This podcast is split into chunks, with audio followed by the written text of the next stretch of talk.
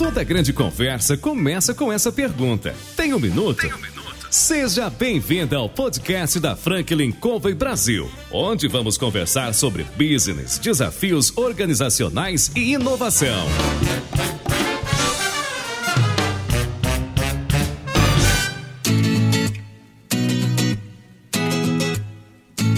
Olá pessoal, aqui é o João Palmeiro, sou consultor sênior da Franklin Covey Brasil e nós entrevistamos no nosso programa CEOs, diretores, gestores, pessoas do dia a dia da gestão de várias organizações de vários tamanhos, em várias áreas, para compartilhar um pouco da experiência, dos desafios do dia a dia.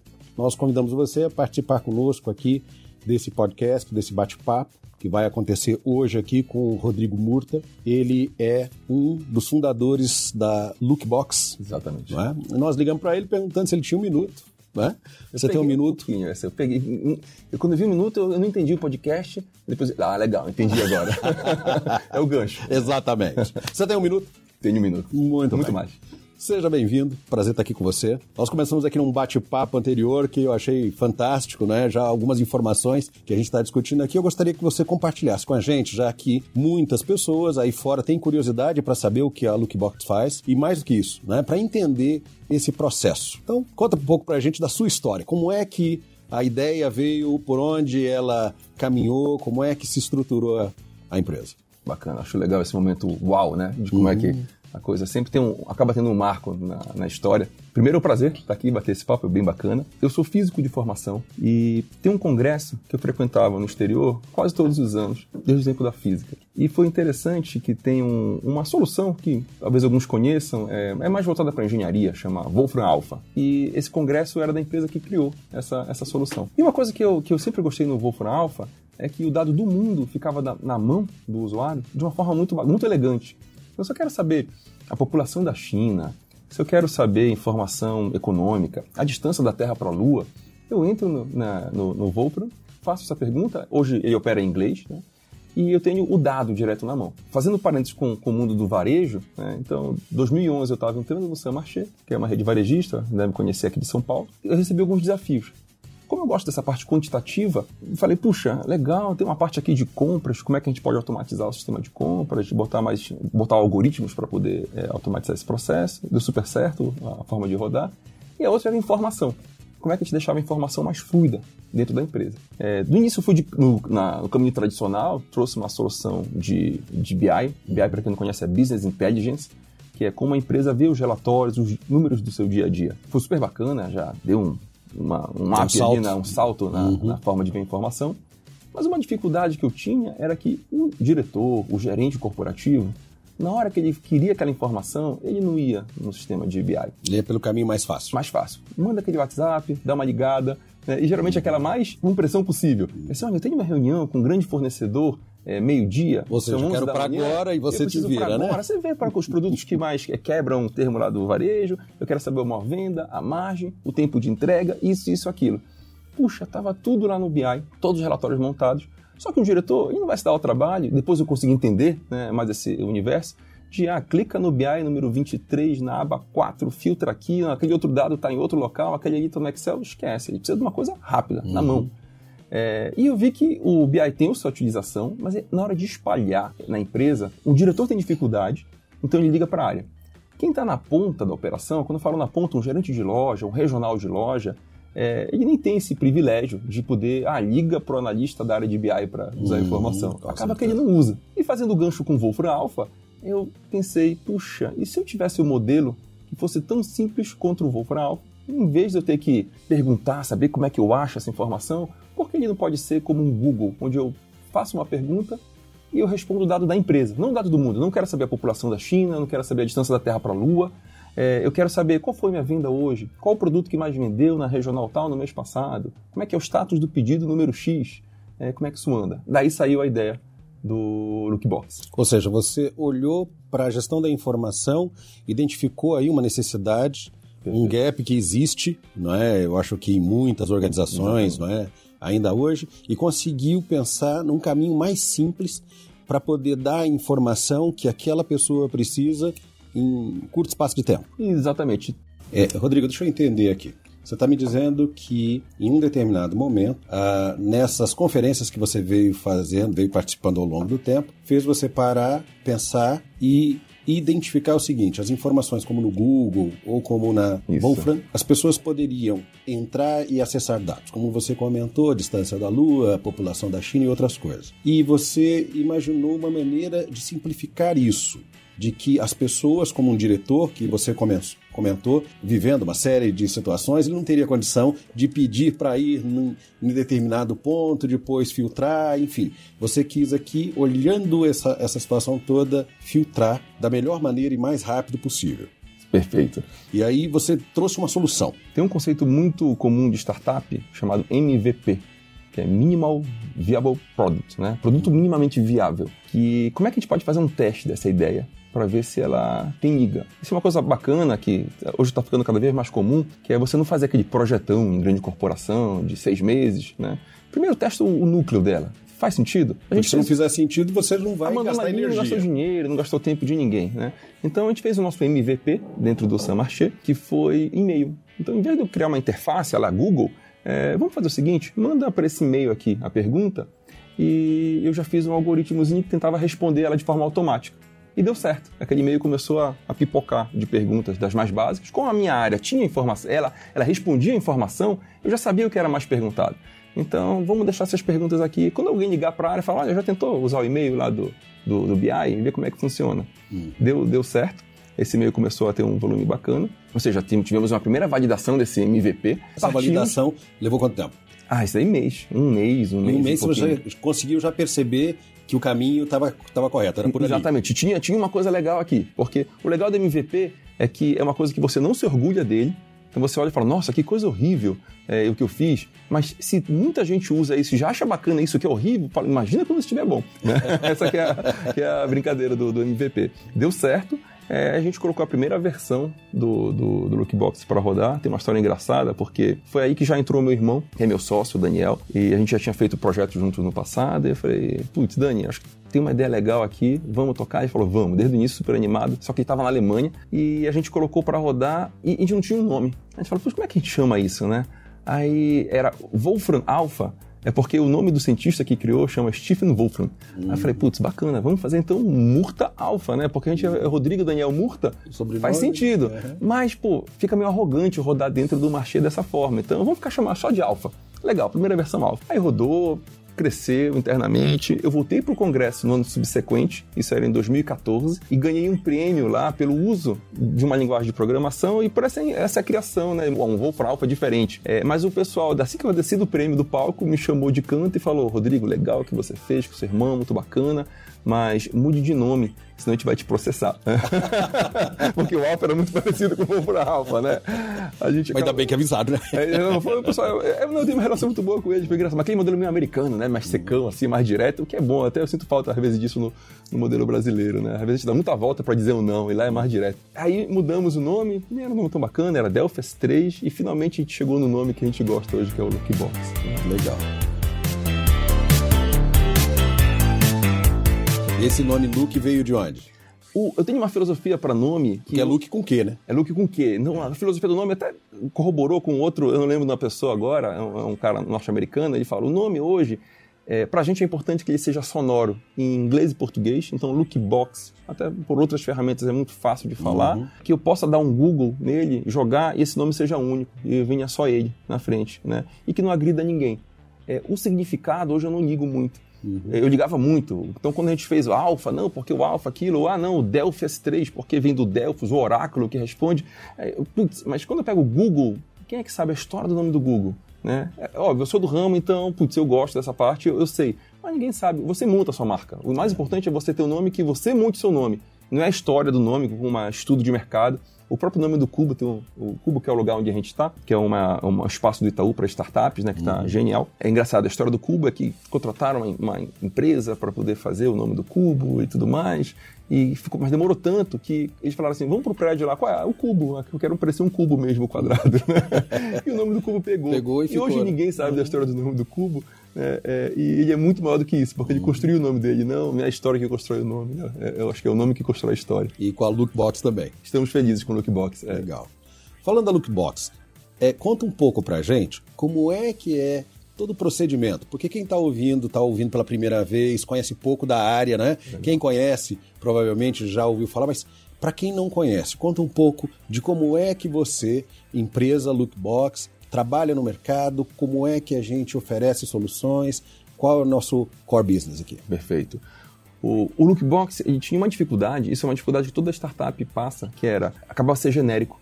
Então, hoje, qualquer empresa poderia ter o Lookbox. Por que eu falo poderia? Porque todo mundo quer ter essa informação na mão. Uhum. Posso ser o dono de uma padaria, uma, uma, loja simples, e eu quero saber qual foi minha venda de ontem, meu ticket médio, o produto que mais vendeu. Né? Eu posso ser dono de uma grande corporação e as dores, nesse sentido, elas são muito parecidas. Mas para você fazer uma startup prosperar, você tem que ter foco. É, sem foco, você não vai a lugar nenhum. Eu acho que você está falando uma coisa super importante para a maioria das, das pessoas que estão ouvindo a gente, é de que algumas pessoas têm excelentes ideias. E não tem uma só, tem várias. Começam, mas não terminam. Perfeito. Não Iniciativa sem acabativa. Exato. É profundo agora aí que você está falando. Né? E quando a gente pensa não é, em alguns diferentes comportamentos, ter foco em qualquer situação é muitas vezes o primeiro passo para o sucesso. Então tem que ter foco, porque senão você vai fazer muita coisa, mas não vai fazer muita coisa com excelência, que é essencial, e talvez não consiga se diferenciar. Você falou de o nome, por exemplo, tem uma sonoridade em inglês, tem em português, mas não fica competindo com outros nomes. Quando eu entro no Google, eu, eu vou lá, Lookbox, aparece você. Então, isso é uma maneira muito clara, ao meu ver, de você ter um objetivo claro e definido, ter esse tal de foco para dizer o seguinte: é isso que eu faço para eu poder fazer o melhor que eu posso. Perfeito. É. E por que isso é importante para a startup? Até o, o, Flávio Pripas, que era diretor aqui do Cupo, hoje está na Redpoint, ele falava que se você tem muitas iniciativas, ele chamava de empreendedor esquizofrênico, porque não tem, não tem exatamente o foco. Uhum. E ele, ele deixava o desafio e falava: me diga uma startup de sucesso que começou com múltiplos produtos. Não achar nenhuma né, uma grande startup que, ah, comecei fazendo A e B, ah, comecei atingindo o público C e D. Não, você faz uma bem feita e você muda o mercado ali. Então, no nosso caso, a gente fez esse, esse foco e falou: legal, primeiro, qual o tamanho da empresa? Vender para o público pequeno, para o público médio e para uma grande empresa é completamente diferente. É. Até pelo perfil do Cubo, ou quem frequenta o espaço são grandes empresas. E depois a gente descobriu que a dor ela é muito mais forte em grandes empresas. Porque, querendo ou não, quem tem uma, um, um, estabelecimento menor, ele tem um sistema dele que ele tira a venda dele ali. Não é tão fácil quanto o Lookbox, mas resolve a vida dele. A dor não é forte. Uhum. Numa grande empresa, você treinar milhares de pessoas efetivamente, a gente tem clientes hoje com 20 mil usuários de Lookbox, é difícil. Então, ele tem a dor muito mais forte que o pequeno estabelecimento. Então, hoje, o nosso foco são empresas grandes. A gente começa com contas acima de 30 usuários de, de Lookbox, mas é, geralmente para uma área que vai expandir. Então, com foco em uma quantidade maior de usuários. Já pensando no futuro próximo. No futuro próximo, né? Então, hoje a gente está com, com, uma carteira que a gente está super orgulhoso nossa carteira de clientes aí, com 30 clientes enterprise de grande porte. Entre os maiores varejistas do Brasil estão é, usando o, o, o Lookbox hoje. Primeiro foco, grandes empresas. Uhum. Depois desse daqui é legal, mas que grandes empresas? Se você pega o Brasil hoje, tem 5 mil empresas que faturam acima de 300 milhões de reais por ano. É, quais dessas que a gente vai atacar primeiro? Como a gente nasceu no varejo, o varejo, é, a gente já fala linguajar, já sabe como é que funciona, então a gente consegue levar não só uma solução, um BI, a gente consegue levar uma solução completa. É, e como a gente já tem esse, esse know-how dos grandes varejistas, fica muito mais fácil de vender. Então foram duas, duas segmentadas, grandes empresas e, e agora mais forte no varejo. Isso tem... foi norteando o posicionamento da empresa e o foco dela. O foco, né? Então, é, não que a gente não faça outras empresas, mas é, ativamente a gente busca é, por, por varejistas ou que tenha uma força de vendas na ponta. Então a gente tem um caso de um grande banco brasileiro também, utilizando a, a, a solução, ele tem mil usuários na ponta, né? onde ele tem uma força de vendas que precisa ver a meta, é, quanto, é, quanto ele vendeu, é, detalhe de um determinado cliente, situação de um contrato ele consegue fazer essa busca muito fácil na ferramenta, como se ele estivesse perguntando, ligando para uma área, só que ele digita no Lookbox essa pergunta. O, o, colaborador dentro da organização, seja o varejista, seja o banco, como você comentou, ou a outra instituição, ele consegue acessar essa informação que teoricamente está dentro do âmbito, do nível dele, Exatamente. e isso é dividido em níveis. Exatamente. Então, o que acontece? Imagina que eu sou um vendedor na ponta de uma loja. Okay. Eu vejo só a minha carteira, inclusive. Eu nem vejo a venda da loja. Se eu sou um gerente de loja, eu vejo a loja completa. Se eu sou um regional, eu vejo um grupo de lojas. É, se eu sou um, um, um executivo da, da matriz, eu posso ver toda a operação. Ou seja, o que você está dizendo para a gente é de que a informação estratégica ela é cascateada conforme o nível Isso. e o acesso possível para aquele colaborador. Isso, imagina que eu sou alguém lá da loja, ou talvez um gerente de loja, e eu, eu não posso ver a folha de funcionários da matriz, né? Uhum. né? nem até a matriz. Mas se eu sou um executivo, eu posso ver a folha de funcionário. Então tem informações sensíveis que eu não conseguiria sobreviver se eu não tivesse essa segmentação muito bem feita né? dentro do Lookbox. Você está me dizendo sobre o desafio do diretor, que quer pegar a informação, não tem como, ele não vai fazer o acesso, muitas vezes ele manda uma mensagem, sempre pede para ontem, e você veio através da Lookbox com uma solução para simplificar isso com perguntas Agora, é possível que também esse vendedor ele tenha acesso em tempo real e é. com clareza à informação que ele precisa, é isso? O, que é muito legal é, é, conseguir com a mesma solução atender desde o executivo da empresa, né, o C-level, até um, um, a força de vendas lá na ponta, alguém que acabou de entrar e está sendo o vendedor da Casa Bahia, é, que é um caso é o cliente nosso, é, Casa Casa Bahia Ponto Frio, usando a mesma ferramenta. A diferença é só o permissionamento, é que o que cada um pode ver dentro dela e entregar valores diferentes para diferentes níveis. É, um executivo, querendo ou não, ele tem a informação na mão. Se ele precisar, ele liga para algum analista, coitado do analista, ele se desdobra, tem deixa de almoçar, não entregar, dorme, né? mas ele, ele consegue. Uhum. Qual é a, a, a, desvantagem ali? É um mau uso do analista. É, aquilo que é recorrente, puxa, olha, eu estou usando o tempo do analista para responder algo que é trivial eu frustro o analista, porque ele não faz trabalho de analista. Eu brinco que muitas empresas, é, até em grande parte, não tem analista. Ele tem um extratista. Ele só extrai os dados e manda. Ele não analisa nada, né? É, então... E sai caro, né? O extratista, e sai caro né? o extratista, porque eu estou pagando analista para fazer trabalho de extratista. Né? Então, esse é um valor legal para o executivo. O analista, ele passa a ser mais analista, efetivamente, né? Porque ele tem tempo de analisar. O executivo ganha tempo, o tempo dele é precioso. Imagina que eu demoro um dia para entregar um relatório que, que, poderia ser instantâneo. Quanto é o valor disso para um executivo? Uma né? tomada de decisão tomada pode de decisão. fazer uma diferença absurda. Mudar. Então, se eu pego um varejo que é super nervoso, é tudo para ontem, é, isso leva um valor absurdo para o executivo. Na ponta, é treinamento. É como é que eu faço efetivamente com que um vendedor passe tempo vendendo e não sentado no computador aprendendo como é que eu faço para buscar informação, não faz mais sentido. O que a gente brinca, ele sabe usar o Google? Sabe. Tenho certeza que ele sabe usar o Google. Puxa, e se eu já, já meio que hackear esse sistema uhum. e falar, vamos usar então esse mindset Google que ele já tem, eu não preciso treinar, o Google treinou ele para você já. Né? É, só que a pergunta que ele vai fazer não é para achar detalhe de um produto, de uma viagem. Né? O que ele vai fazer é uma pergunta para dados internos. Então, quer saber a meta, a venda, estoque de produto?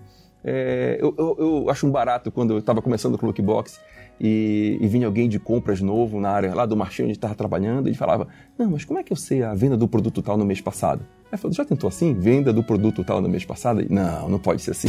Tão fácil, né? Simples demais, né? Simples demais. Tem uma coisa errada nisso aqui, né?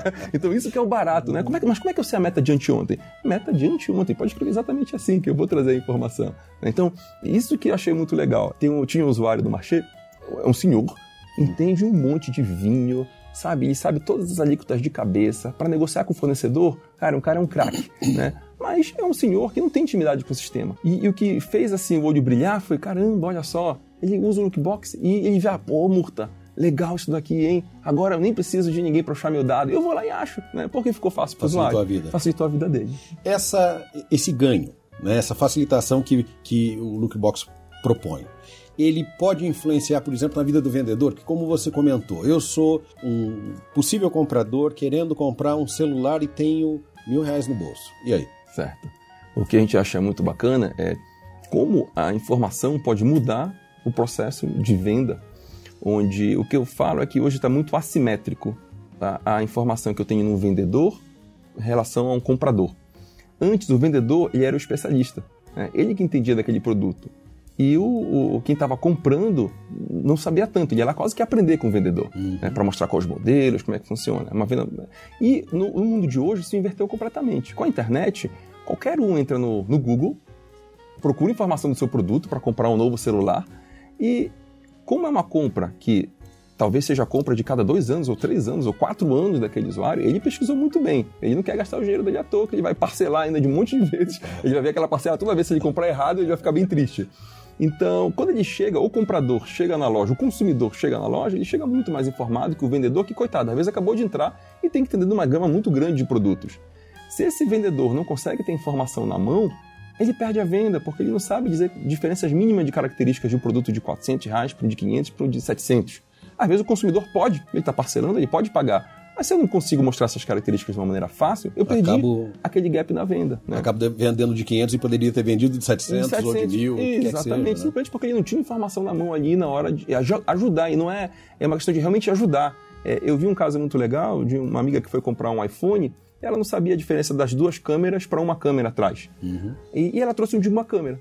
Quando eu falei, puxa, sabe aquela foto que você bate embaçada? É, é o de duas câmeras. Ela falou, não acredito que era comprei isso. Comprei errado. Caramba, comprei errado. Ou seja, o problema dela não era pagar mais, ela simplesmente não viu o valor naquilo porque faltou informação na hora da tomada de decisão. Eu acho que isso é uma coisa bacana que você está tá falando, né? Porque quando a gente compra alguma coisa que quer muito, você está olhando valor, não está olhando preço. Isso. Não é? Uhum. Agora, quando você vai comprar alguma coisa e você não tem muita noção, você acaba, às vezes, indo pelo preço e se arrependendo, como é o caso, talvez, da sua amiga, né? Ter dito, pô, podia ter comprado por mais 200 ou 300 o de duas câmeras e fazer essa foto. Isso, então eu frustrei por comprar mais barato. Olha que engraçado isso, né? Porque não, é uma questão de querer é, ludibriar o consumidor, não, fora disso, é clareza uhum. na, na, tomada de decisão mesmo, né? E, e ele ficou triste porque comprou mais barato. Né? Agora, se você pensa nesse resultado, a gente pode dizer o seguinte: se você tem um vendedor que vende 500 e podia ter vendido 700, portanto teve um gap de 200, você perdeu 200. Mas se isso for multiplicado por mil vendedores, você perdeu 200 mil. Imagina na Via Varejo que são 15 mil vendedores. Quer dizer, a informação ela te dá um ganho de resultado absurdo, né? Exatamente. exatamente. É, é, muito interessante isso. Né? Então, né? esse conceito que eu acho legal a, a visualização. E o outro também é, é, não direto com o consumidor, mas a gente fez um estudo, até público, a Via Varejo autorizou a gente a, a publicar, é, de relação entre uso da informação e direto meta batida, meta alcançada. Né? Então a gente viu que o, aquele vendedor que usa com mais recorrência a informação, ele simplesmente acompanha a meta dele, é uma pessoa que está mais preocupada, está mais curiosa e tem uma correlação absurda com o atingimento da meta. Né? Então você simplesmente tem informação mais rápido, também uma forma de facilitar é, é, o atingimento da meta do, do vendedor. Quer dizer, uh, tendo acesso a essa informação, ele pode olhar em tempo real o que ele tem feito, o que ele precisa fazer, ele pode tirar as dúvidas e o resultado disso é financeiro no mínimo, né? Financeiro, exatamente. A gente fala que o primeiro passo para bater a meta é conhecer. Se eu nem, se eu nem conheço, eu não estou engajado. Mas como é que eu sei que o, o, se eu sou um regional e cuido lá de 50 lojas, e cada loja pode ter seus é, 15 vendedores em média, como é que eu sei se eles estão engajados? Né? O que é bacana do Lookbox é que, como as perguntas são feitas, a gente tem o que chama de log. É uma tabela onde as perguntas ficam gravadas uhum. que são uhum. feitas. E a gente consegue ver quem é mais ativo e quem está menos ativo. E, e, atuar em cima disso. Porque imagina que eu sou um vendedor novo, eu nem recebi meu login ainda. Né? E falo, poxa, como é que essa loja tem alguém que não está acessando a informação? Ele não está consultando a meta dele. É, é, e o que a gente gosta de falar é que gaste energia para treinar o vendedor para vender bem, para conhecer o produto, para relacionamento, e não para como é que consulta a informação. Esse trabalho o Google já fez para a gente. Né? É bem feito, né? Bem feito, né? A gente, vamos dizer, está usando essa experiência para facilitar essa, essa troca com o Lookbox.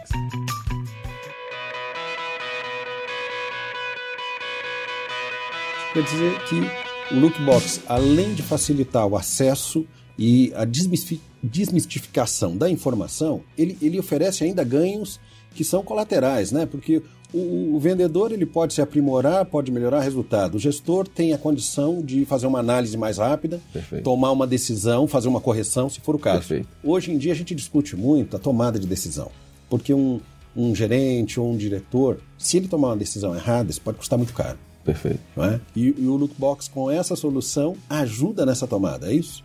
Eu, eu, gosto muito de uma frase do Yuval. Yuval é o autor do Sapiens, é, Homo Deus e 21 lições para o século XXI.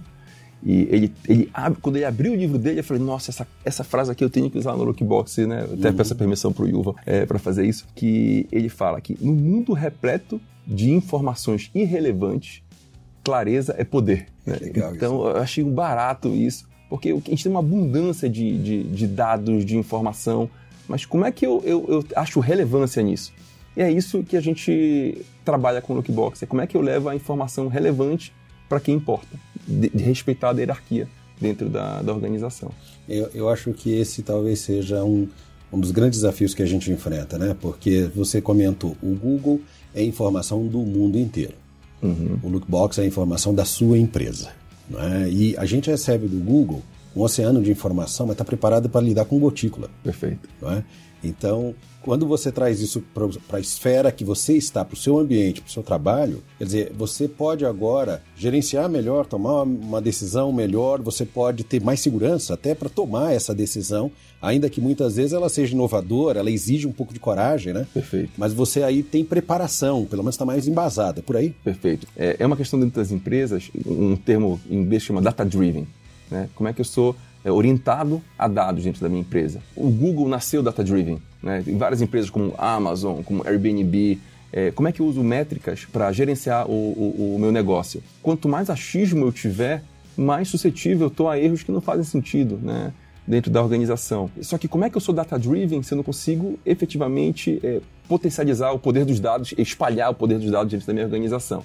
Então aí que eu acho que a gente entra com um papel interessante de democratização da informação. Hoje, é, na relação, seja do, da empresa com o cliente, da empresa com os colaboradores, cada vez menos eu tenho essa questão de não, isso aqui só eu tenho acesso. Uhum. Né? Porque é tanta informação que, pelo amor de Deus, eu preciso de todo mundo com acesso a isso. Quem tiver insights e puder usar isso da forma mais inteligente, me ajuda. É um dos é. paradigmas, né? Esse completa, processo. Né? Completa. Eu, eu tenho um, livro legal que é Venda 2.0. Eu sou, eu adoro uhum. é, é, livro na, na área. Eu tenho até um blog de deixar para vocês, que é o R.Murta. Eu sempre pego o livro, eu leio e eu coloco lá o que, que eu achei do o, o, meu resumo. E no Venda 2.0, ele fala como mudou a relação entre o consumidor né, e, e, e, as empresas, né? onde o vendedor de carro ele era aquele que sabia antes tudo que estava certo e que não estava, e você quando comprava, você estava inseguro de saber se estava fazendo uma boa escolha. Agora, é, ele fala que é quando você comprava com um monitor, um monitor virado pro para o vendedor. Você não via o que estava aplicando de desconto, o que ele estava fazendo, era uma coisa meio secreta ali. Não, eu vou falar com o meu gerente. Aí fazia aquele teatro e voltava com desconto. Né? É, corretagem, a mesma coisa. Né? Cheio de encenação, uma negociação demora horas. Aí vem grandes empresas e como Instacarro na venda de carro, a gente pega agora o quinto andar que acabou de virar um unicórnio. O que, que eles fizeram? Eles quebraram essa barreira da informação. Está muito mais simétrico nesse mundo onde o consumidor sabe mais do que a empresa a informação daquilo que ela está adquirindo. Né? E quem não está nessa onda está ficando para trás efetivamente. Né? A mesma coisa com movimentos, por exemplo, tem um, um, investidor do, Look, no, do Lookbox, que é o primeiro investidor nosso fora da, da, família, que é o Paulo Veras, da 99 Tax. Né? E, novamente, é uma startup que ela quebrou a, a, a assimetria de informação onde as cooperativas tinham mais poder, o táxi tinha mais poder. Ele falou: não, agora está fácil, tá claro, você pede aqui, e eu consigo achar quem está mais, mais próximo, que nada mais é que informação de onde o taxista está tá alocado, e fazer essa, esse encontro de uma forma mais simples. Né? Todas as empresas, se vocês forem ver, um Uber, 99 Táxi, Airbnb, elas na verdade elas simetrizaram a informação entre o consumidor e o quem está ofertando aquele, aquele produto. Eu acho interessante você falar isso, porque eu vim com 99 táxis de casa, porque eu fiz um cálculo rápido. Eu pensei o seguinte, bom, eu vou me deslocar daqui para lá. Né? Eu, eu, moro ali perto do estádio do Morumbi. Aí eu pensei assim, estacionamento na região deve ser de 20, 25 reais, tá certo? Quanto fica para eu ir com 99? Eu coloquei 13 reais e 20 centavos. Falei, dali eu vou para Franklin, que é o escritório.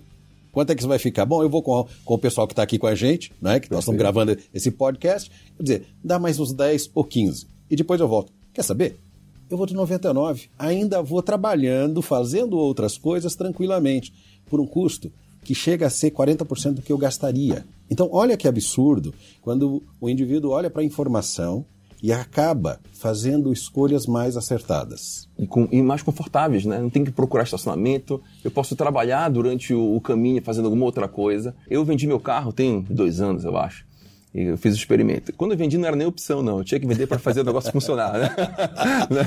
Típico é, do empreendedor era, que... Né? Porque era bonito dizer assim, não, porque eu tô na nova mobilidade, é. né? Eu, não, mentira, eu precisava vender meu carro mesmo. É, mas aí me acostumei e depois que eu fui pro mundo é, dos apps, né? Uhum. Seja Uber ou 99 Táxi, e até estendi agora, há pouco tempo eu conheci o Turbi. É, eu achei muito legal. Aí fala, pô, mas no final de semana eu quero ir para casa dos meus pais, no sítio mais distante, como é que eu faço? Cara, eu logo consigo alocar, é, alugar o carro por hora. Né? Eu entro lá, tem do lado de casa tem uma garagem da Turbi, eu falo tanto, quatro horas no carro, se for um carro mais simples vai de oito reais, Se for um baita carro, mais é, um Mini Cooper da vida, 15 reais a hora, você escolhe, né? Você quer dar um passeio de Mini Cooper. E, e, e, tá, e não é mais aquela coisa de 24 horas. É, eu consigo pagar a hora que eu estou com o carro ali. Então essas experiências novas estão bem, bem interessantes. Eu acho que é o Murilo Gun que ele fala que tá tudo para alugar agora, né? Ninguém mais, mais tem ativos, né? Olha, se esse negócio der certo, eu fico pensando pessoal alugando para casar. Aí é, um problema. Né? Eu, acho, eu acho que isso não vai dar certo muito, não. Tem até uns assim, mas né, não vingou esses aplicativos de relacionamento, né?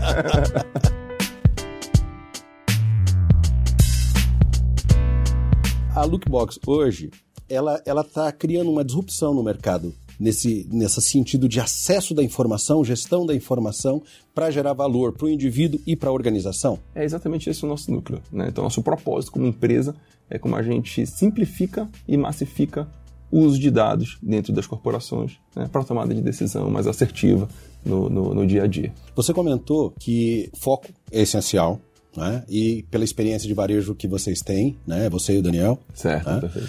vocês definiram que o seu foco seriam grandes empresas, temos 5 mil grandes empresas acima de 300 milhões no, no, no, Brasil, e vocês disseram, ok, vamos trabalhar com varejo, vamos trabalhar com essas empresas. Para quem está ouvindo a gente, assim como eu estou aqui contigo, fica imaginando a importância desse trabalho, desse ganho para essas empresas que têm uma dor, que como você comentou, né? Tem 15 mil uh, colaboradores, eu preciso gerenciar a informação com muita agilidade, com muita eficácia, com muita precisão, não é? Porque qualquer erro pode custar muito caro. Perfeito. Agora, seria muito bacana que todas as outras empresas tivessem a chance de ter a Lookbox fazendo esse tipo de trabalho, não é?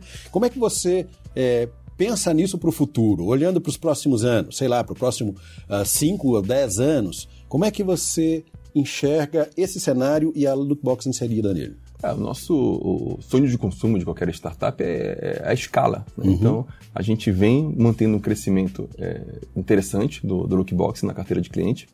Agora que a gente acertou mais o nosso foco no que chama de máquina de vendas, a gente espera escalar e quem sabe não atender uma boa parte desse portfólio aí nos próximos anos. Seria é legal, nosso, né? É o nosso sonho.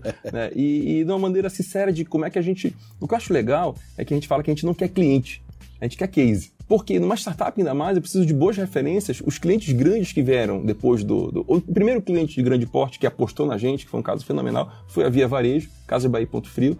É, começamos com mil usuários, depois foi para 3 mil, 5 mil e estamos em 20 mil usuários agora, atingindo a força de venda. É, e quando você consegue um case desse, é legal que as outras empresas olhem, puxa, funciona, quebra um pouco aquele modelo. É uma startup, o pessoal do Cubo brinca, né? Puxa, um monte de garoto de bermuda. É, é Essa é a visão que a maioria tem de startup, Isso, né? Está mudando ainda bem de que é uma empresa que startup nada mais é que uma empresa que, o, me apropriando da frase do, do Flávio Pripas, que resolve um, um, problema real do mundo real e tem potencial de escala. Né? Por que são de tecnologia? Porque a tecnologia escala. Se eu tenho uma consultoria, se eu tiver que dobrar meu tamanho, eu tenho que dobrar meu número de consultores. Né? Se eu sou uma startup, um Airbnb, uma Amazon, eu consigo dobrar de tamanho, quintuplicar, dectuplicar meu tamanho e não preciso dectuplicar o tamanho da empresa para isso fazer, poder acontecer.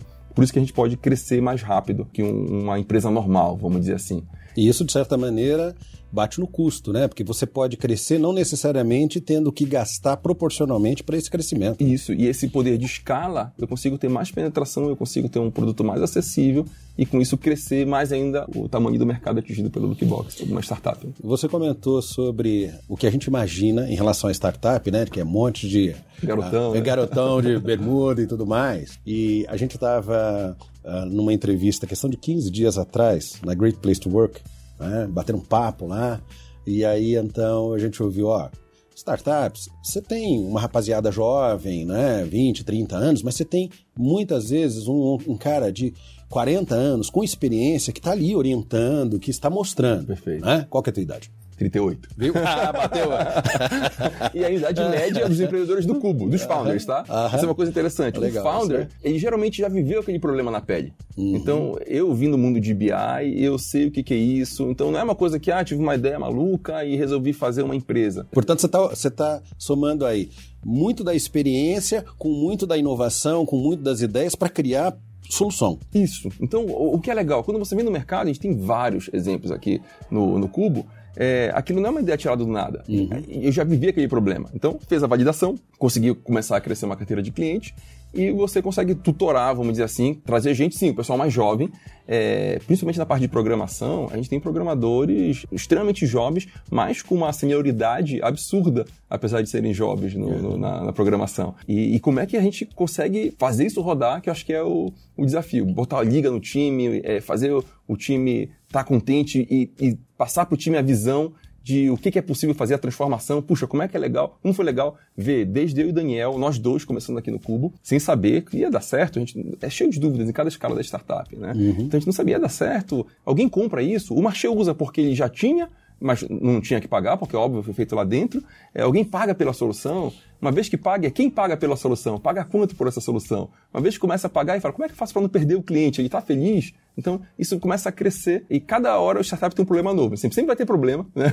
É um desafio, né? Desafio, que, exatamente. É, motiva, talvez, Mas o né? legal né? é, é a natureza diferente do desafio da próxima escala. A gente troca muito entre a gente dentro do, do Cubo essa experiência. Dentro das startups aqui no Cubo, são 130? São 130 startups, né? perfeito. E, e, e dentro do, da tua equipe, essa troca deve é ser... constante. Um dos nossos valores é a curiosidade. Né? É como é que a gente está extremamente, todo o tempo, aprendendo, refazendo, desconstruindo, construindo o que a, a, que a gente criou. Se a gente não olhar para o nosso produto com seis meses, eu diria até que é um tempo demais. É, vamos botar seis meses aqui, olhar para trás e falar caramba, sério que a gente operava assim e não tiver vergonha, vamos dizer, de algumas coisas que a gente fazia, uhum. alguma coisa está errada, porque eu estou estagnado. Toda hora a gente tem que estar tá evoluindo, olhar para o nosso próprio produto, é, se destruir e reconstruir o que a gente está tá fazendo. Isso é uma, é uma parte do desafio da startup. E com velocidade, né? Essa é uma chave de sucesso? Eu acho que para startup é, é, é, obrigatório. Quando eu falo, é, um dos maiores ativos da, da startup é velocidade. Né? E não é que é, ah, legal, eu não posso me, eu não, posso me vangloriar da velocidade. Se eu não tiver velocidade, eu estou morto. Porque essa é a única diferença da startup para uma grande empresa.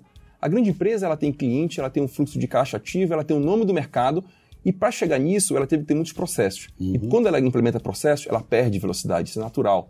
Né? O Lookbox ele vai perder velocidade. Eu não posso comparar uma empresa de 30 com 300 com 3 mil funcionários. Então, esse é o nosso ativo atual. E a interação das grandes empresas com as startups, que está super em voga, uma parte legal é isso. Como é que a gente leva um pouco dessa cultura de velocidade para grandes empresas e, em contrapartida, eu aumento a minha, a minha carteira de clientes é, nessa interação. É uma troca, né? É uma troca, é uma troca. Isso que as empresas estão descobrindo e que está muito legal, ah, essas novas interações com as startups, esse universo novo que, que as empresas estão trabalhando agora.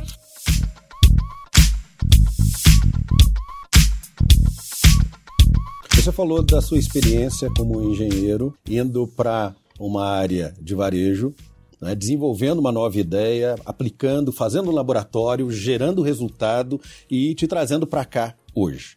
Para as pessoas que querem, é, que têm o desejo de começar algo, é, de iniciar, o que, que você diria? eu, eu, diria que é, foi até maior que eu sou físico de formação, né? Uhum. E imagina, físico, a primeira coisa, a preocupação da família, meu filho, faz ciência da computação, né? Faz engenharia, alguma coisa do tipo. Então era o mais abstrato possível. O que que né? faz o físico, é, meu filho? Faz físico, vai fazer ganhar dinheiro, coitado, no Brasil, né? Mas eu sempre gostei de resolver problema. Né? Então eu acho muito legal quando a gente consegue resolver um problema de uma outra ótica e entregar resultado com isso, exatamente por ter feito de uma forma diferente.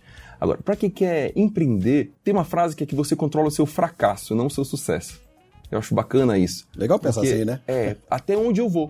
Então, primeiro tem que ter um pontapé. Falar, legal, eu tenho algo, eu acho que faz sentido. Não precisa ser largar tudo para empreender. Isso é outro mito. É mentira. Eu uhum. trabalhei durante um ano e meio no Marché né, e super alinhado com os sócios do Marché em relação ao Lookbox, é até ter segurança. E uma hora sim, eu tive que chegar com um dos sócios, que foi o Bernardo. Sou muito grato ao Bernardo pelo pontapé que ele me deu, uhum. porque eu falei, Bernardo, então eu tô aqui, gosto, gosto super do meu trabalho, era, era super sincero, mas acho que se eu não fizer isso, não bancar, eu vou me frustrar. Eu vou chegar daqui a três anos e falar, cara, eu tive essa Devia ideia, mas não tive coragem. Uhum. Né? E o Bernardo, foi muito engraçado, ele me deu um pontapé e falou, Murta, vai lá e faz esse negócio acontecer, cara. Eu empreendi, é, alguém tem que fazer essas coisas no Brasil mesmo, e você tem todo o meu apoio, né? E para mim aquilo foi um, uma porrada, porque eu era casado na época e quando eu cheguei em casa eu falei, putz, agora eu tenho que empreender, senão eu vou ser frouxo. Porque colocaram na é, da parede ninguém, e apertaram. Ninguém né? falou assim, não, pensa bem, olha lá, né, se faz sentido ou não. É, se, eu não, se, eu não, se eu não fosse, agora eu era frouxo, né? Porque fala, não, ele deu maior apoio e eu não fui, né? Dado esse momento que você tomou a decisão, o que, que você pode ter o controle? O seu fracasso. Em que sentido? Até onde seu caixa vai? Você consegue segurar com o apoio da família, com o apoio de algum fluxo de caixa que você montou? Até quando? Para ter o plano B e falar, olha, eu vou tentar durante um ano, o meu conselho é dois anos, tenta preparar alguma coisa para você em dois anos não ter resultado e tocar a sua empresa, né? A partir dali você, você mede, fala, puxa, consegui breakivar a partir daqui, ou trazer um investimento uhum. a partir daqui, faz sentido. Eu me preparei errado, eu me preparei para acho que sete meses, oito meses, aí eu tive que vender o carro. então, para quem vai empreender, primeiro, tem que ter isso muito claro. Eu sou fã de muitas leituras, assim, acho muito legal. Tem, tem alguns livros interessantes que é O Lado Difícil das Situações Difíceis, do Horowitz. Ele mostra a parte mais difícil de empreender, não é só glamour, pelo contrário. Né? É, porque as pessoas que, que olham é, de longe, não é, pensam assim, pô, se deu bem, tá ganhando muito, Perfeito. é tudo fácil, eu vou conseguir. Não vê todo Perfeito. o desafio que você enfrentou para chegar até aqui. Isso, então, então algumas dicas é o controle do fracasso, nunca vai empreender por causa de dinheiro, não faz sentido. A carreira de executivo, é, é, eu ganhava mais quando estava do marché. Agora que eu estou começando a, a, a, chegar perto do que eu ganhava há quatro anos atrás, né? É, sem corrigir a inflação, inclusive. Mas a satisfação é, é gigante. É legal. Eu acho que isso ter... é, faz então, diferença, né? Isso. E você não motiva ninguém querendo ganhar dinheiro. Empreender é, uma, é, um, é um ato que não é isolado, é em conjunto. Eu tenho que ter um time que tem que efetivamente acreditar. Então, se eu estou por dinheiro, o time vai pensar, bacana, o Founder está rico, o Founder quer ganhar dinheiro, não vou ganhar nada com isso. Né? E isso você não motiva ninguém, você não, não leva a sua equipe. Então, é, você tem que ter uma coisa maior, um propósito de algo que fala, caramba, eu vou transformar isso. E pode ser social, pode ser, é, é, é pode ser interno também, esse empreendimento, uhum. né? O intraempreendedorismo eu acho uma coisa muito bacana. E para quem quer montar empresa, eu acho que tem muito isso. É, você tem que acreditar naquilo de forma que se acorda empolgado e fala: caramba, isso dando certo vai ser tão legal ver isso rolar e as pessoas acreditando nisso e, e criar esse movimento, né? Então acho que isso é uma coisa importante. Né? Não, isso é, eu acho que é, é, é tudo, né? Porque quem empreende precisa acreditar na própria ideia, ainda que o meio não acredite ou que os problemas aconteçam. Exatamente. Não é? Exatamente. Porque desafios a gente vai encontrar todo dia, todo dia tem um, um novo morro para escalar para poder olhar para o outro lado e dizer assim, vamos continuar, é por aqui. Uhum. É, resiliência, né? você não pode desistir, senão é rápido que você troca de caminho porque você perde foco fácil no, no negócio. Né? Eu acho que outro ponto importante para quem está ouvindo a gente é grana é sempre uma consequência de um trabalho bem feito, de uma dedicação, porque você vai pelo dinheiro, ou qualquer um que vai pelo uhum. dinheiro, depois de dois, três meses, você ganha um pouquinho mais, você já arranjou o jeito de gastar. Perfeito. É? Quer dizer, o dinheiro perde sentido, o propósito não. O propósito alimenta, né? Exatamente, o propósito continua. E é, eu gosto muito das empresas de propósito, até para essa nova geração que está vindo aí. A galera quer fazer diferença. O que é legal é você acordar e, e falar, putz, tô trabalhando numa empresa que está mudando isso aqui no mercado. Pode ser o mercado financeiro, no Nubank, no Creditas, uhum. né? É legal ver a, a, a, pilha dessa galera e falar, caramba, a gente está mudando, sei lá, o Creditas lá, que o Sérgio tem um podcast muito bacana, ele participou agora recentemente, e ele fala da parte de juros. Um dia ele acordou com a esposa dele e falou assim, eu vou mudar o juros do seu país. Ele, tava, ele, é, de fora, né? Ele é espanhol. Eu vou mudar o juros do seu país. Olha a loucura, né? Que você vai falar. Você, você pensa nessa parte, fala, cara, sério você vai conseguir mudar a taxa de juros do, do volta do dormir, Brasil? Volta, volta dormir. dormir, né? e tá aí fazendo um trabalho absurdo, né? O próximo unicórnio aí da, da, da brincadeira, é, fazendo a coisa acontecer. Mas não basta ter um sonho também, tem que executar. Né? Ter um sonho é fácil. Uhum. Né? Você dorme, você quer você ter um sonho. O difícil, o difícil é um dia lá e você vai. Então, é, tirar também para quem quer empreender aquele negócio de ah, tive uma ideia, legal. Não, não posso nem te contar a minha ideia, porque senão uhum. você vai copiar. Eu falo, olha, se a sua ideia é tão fácil de ser copiada assim, Talvez ela não seja tão legal, né? Ela não é tão legal, porque o difícil é executar, né? Então, Exato. a ideia do Lookbox, eu tenho um, um, uma plataforma onde as pessoas possam procurar informação da sua empresa de uma forma simples como o Google. Não é uma ideia simples, né? De falar, super simples. Né?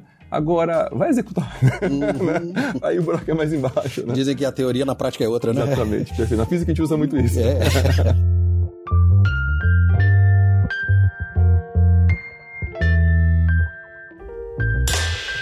Qual a relação que você, com a sua experiência na física e hoje, não é, empreendendo, você, você vê relações nítidas ou variações que influenciaram, que contribuíram para você ter o brilho nos olhos hoje falando da Lookbox? Eu sempre fui muito curioso de entender como as coisas funcionam.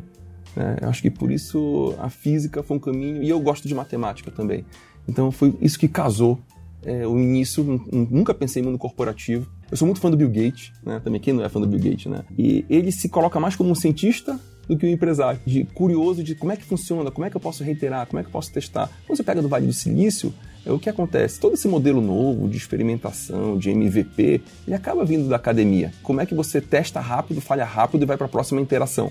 Então, nesse ponto, eu acho que o, a maneira de pensar da física é muito legal porque era toda baseada em experimentos. Como é que eu experimento, testo, vejo se a hipótese faz sentido. Valida ou não? Validou ou não, validou, ok, vamos para a próxima. Não, não, não validou, vamos para a próxima, validou, legal, reitera mais, agora como é que posso melhorar mais ainda.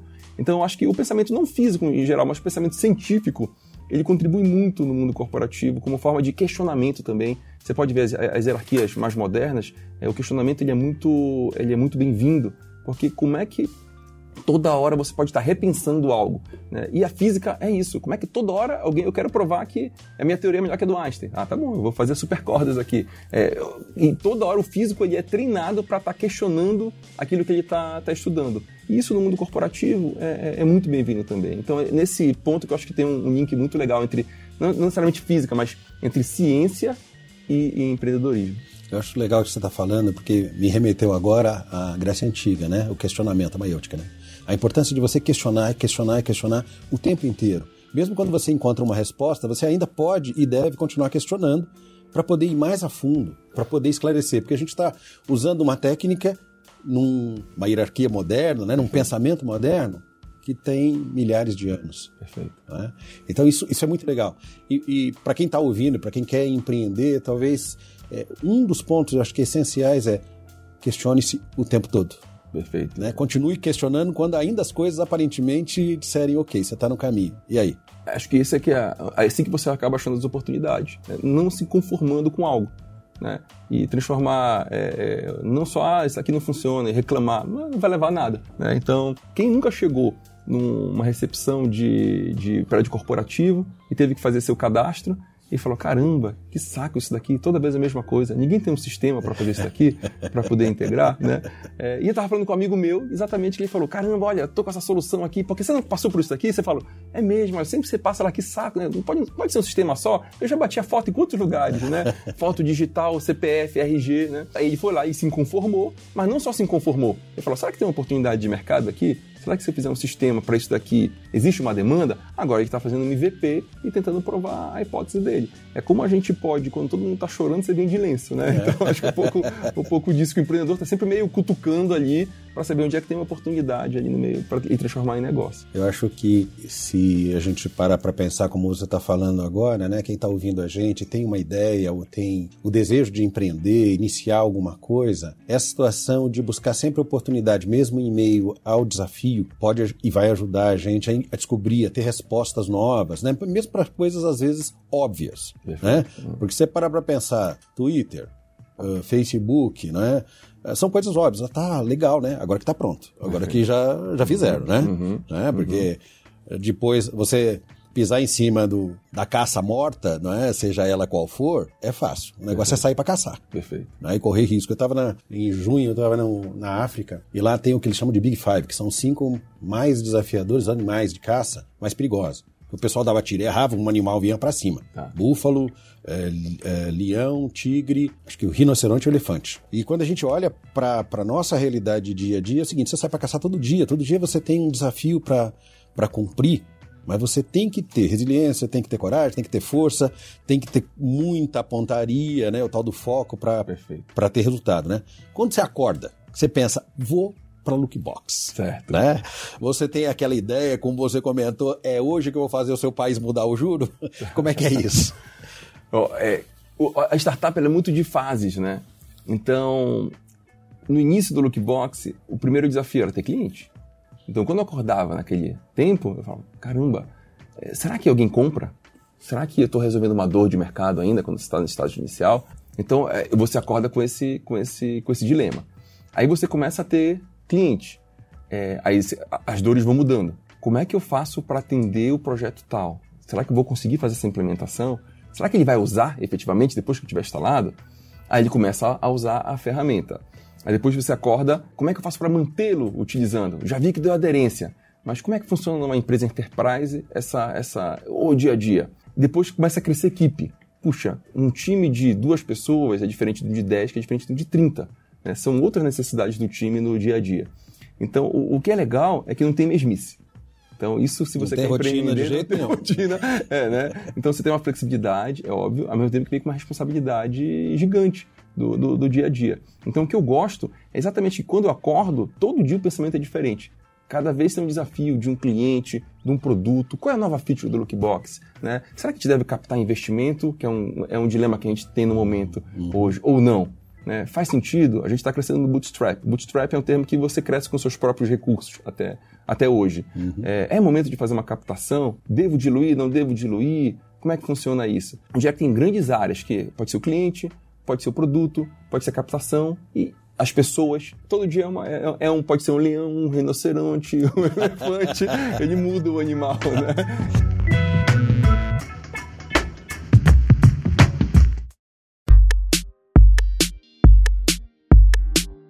E para manter esse nível de aderência da equipe, o que é que você faz? Porque você tem uma energia, você brilha os olhos quando fala do teu trabalho. E como é que você faz para manter a sua equipe nesse nível?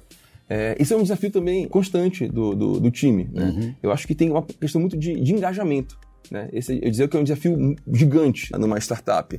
É, é como é que você envolve o time no que está sendo feito. Então a gente tem algumas reuniões é, internas em pequenas áreas, a gente tem uma reunião toda sexta-feira do time como um todo, onde a gente tenta no máximo contar as novidades para o time, porque eu tô no, quem está trabalhando no time de produto às vezes não sabe, às vezes a gente, a gente tinha um problema atrás que fechava um cliente legal, imagina uma startup pequena, né? E a gente não estava comemorando isso bem.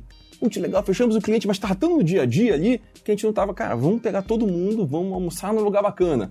Né? É, acabamos de fazer o nosso Lookbox Day agora aqui no Cubo, um evento de uma manhã que a gente trouxe nossos clientes e, e puxa, como é que traz a equipe para participar? A equipe tem que estar toda hora participando. É, tem um livro muito bacana do Bill Campbell, que é o coach de um trilhão de dólares. É um, um cara fantástico lá do Vale do Silício, que ele participou do board de grandes empresas como Google, Apple e por aí vai.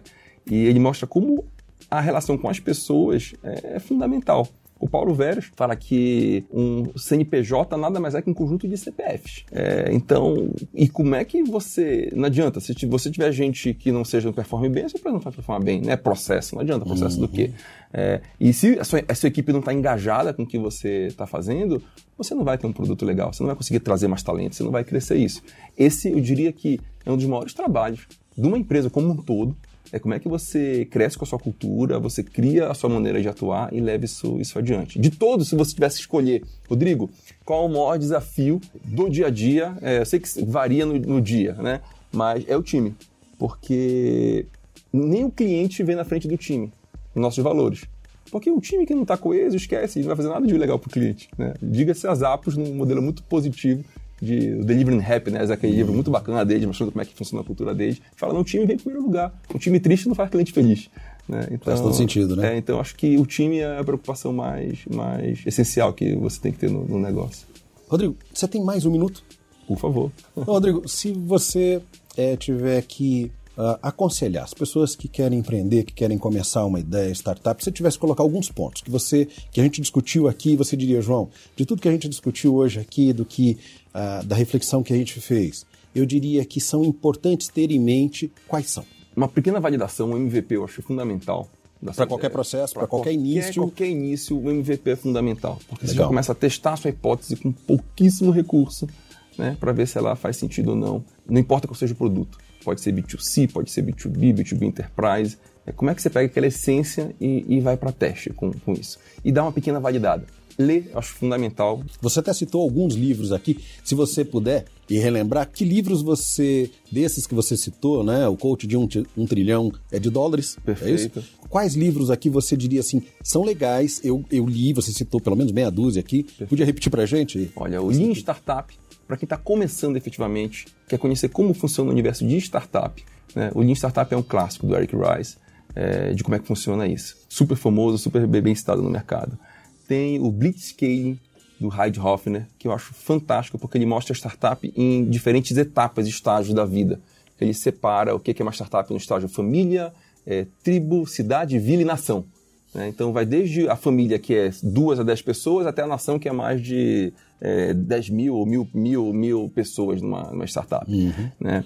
É, o De Zero a Um, do Peter Thiel, que é um livro super bacana também, mostrando que, que sua startup descobriu que o mercado não acordou ainda e como é que o Peter Thiel, que é um mega investidor, um dos principais do, do Facebook, do PayPal, como é que ele pensa isso? O, o coach de um trilhão de dólares é um pouco uma escala um pouco maior, quando você já tem um time e você tem que saber como é que você, como é que é a melhor experiência para lidar com esse time. Uhum. Né? Então, acho que para empreender, para iniciar, esses, esses outros são mais interessantes de serem folheados. Se conecte, conecte com o ecossistema de startups, está muito legal, porque tem Cubo, tem Nova Bra, tem Oxigênio, tem um Google for Startups, tem um monte de local onde eu falo, quero aprender, quero ter conexão. Entra na agenda desses eventos, todos esses espaços têm agendas abertas que você pode participar e começar a se conectar para saber se o que você tem. É tente procurar primeiro o seu produto, dê o Google. Já vi casos uhum. que falam: olha, tem uma ideia muito legal, já pensou alugar o espaço que você tem vazio na, em casa com, com gente. Isso foi um e-mail engraçado que o investidor recebeu. Com pessoas que queiram dormir nesse espaço. Ele falou, amigo, já inventaram o Airbnb. Você viu fazer tá um pouco atrasado. é um pouquinho atrasado no mercado, né?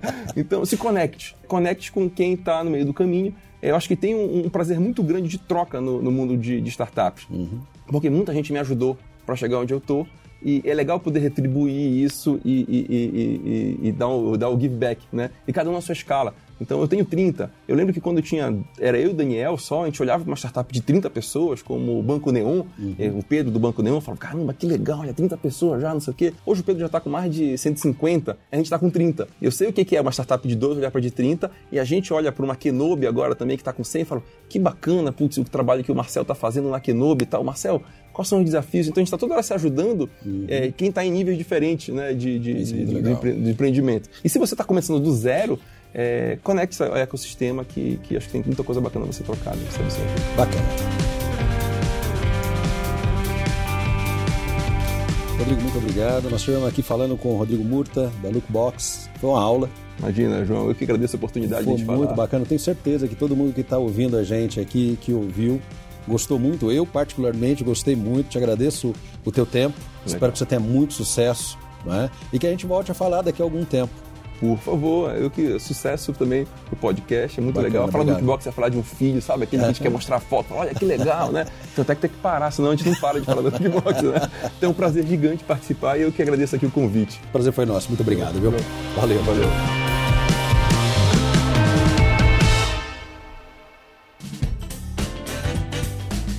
Você acabou de ouvir mais um episódio do Tem um Minuto. Oferecido pela Franklin Covey Brasil, uma empresa global que ajuda outras empresas a alcançarem resultados que requerem grandes mudanças no comportamento humano. Venha conhecer nossas soluções customizadas para os seus desafios organizacionais.